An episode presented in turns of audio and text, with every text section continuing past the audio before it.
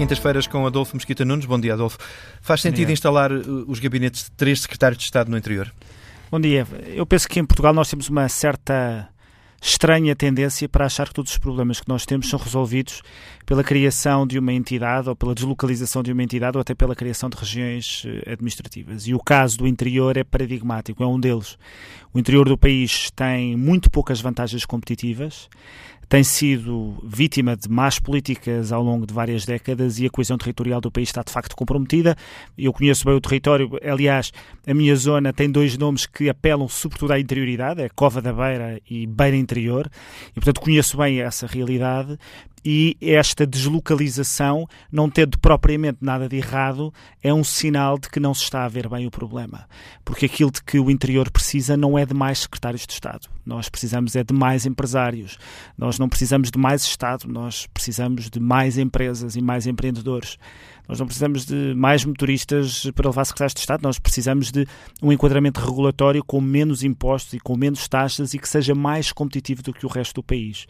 E, portanto, nada contra a deslocalização de secretários de Estado, mas seria positivo que esta deslocalização fosse ou correspondesse a uma mudança de políticas, em que não tivéssemos mais preocupados em satisfazer autarcas e políticos, mas em satisfazer empresários e empreendedores, porque sem empresas no interior não vai ser possível contrariar a tendência tendência de perda de população e de perda de atratividade uh, daqueles territórios. Mas numa economia tão dependente eh, ainda do Estado, uh, o facto de os, quem governa estar lá não pode servir de lastro, de arrasto para, uh, para essa economia do privado? Isso tem sido sempre um argumento a favor da regionalização, mas eu nunca ouço, quando se discute a regionalização, qual é o número de funcionários que vai ser transferido do Estado Central para o local, nem uh, o número de verbas que vai deixar de ser recebida pelo Estado Central para ir para o Estado, uh, enfim, local ou regional, e, portanto, a sensação que tenho é que este género de políticas multiplica o Estado, não o racionaliza,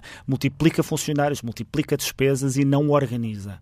Eu não sei se algum empresário deixou de investir uh, no interior do país e criar emprego porque não tinha lá o secretário de Estado. Eu acho que ele não criou mais emprego no interior e não criou investimento no interior porque o enquadramento regulatório não é positivo, a carga fiscal não é suficientemente atrativa para compensar uh, as condições da interioridade e, portanto, vai perdendo vantagens competitivas.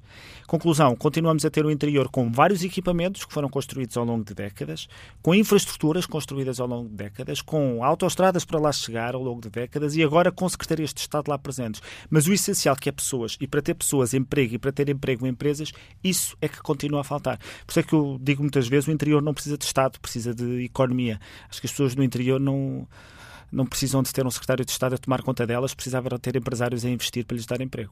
Ontem, uma das, ontem perguntávamos a uma das secretárias de Estado, uh, precisamente da valorização do interior, se, se estas uh, medidas ou se estas políticas para a valorização do interior se não seriam um paliativo para, uh, em relação a uma coisa que era inevitável Uh, o Dolfo partilha desta ideia da Secretária de Estado a dizer que não, que ainda há alguma coisa a fazer, ou é mesmo uh, inevitável? Inevitável o quê? A degradação a, do a, território? A desertificação. Uh, não acho que seja inevitável, acho é que é necessário criar centralidades no interior que possam ancorar depois o resto do território. Isto é, percebo que muito do território não pode voltar à situação dos anos 70 ou 80, mas entendo que a forma de inverter esse caminho não é apostar indiferenciadamente no território todo e de forma igual, mas criar novas centralidades para que possam aí ancorar uh, investimento.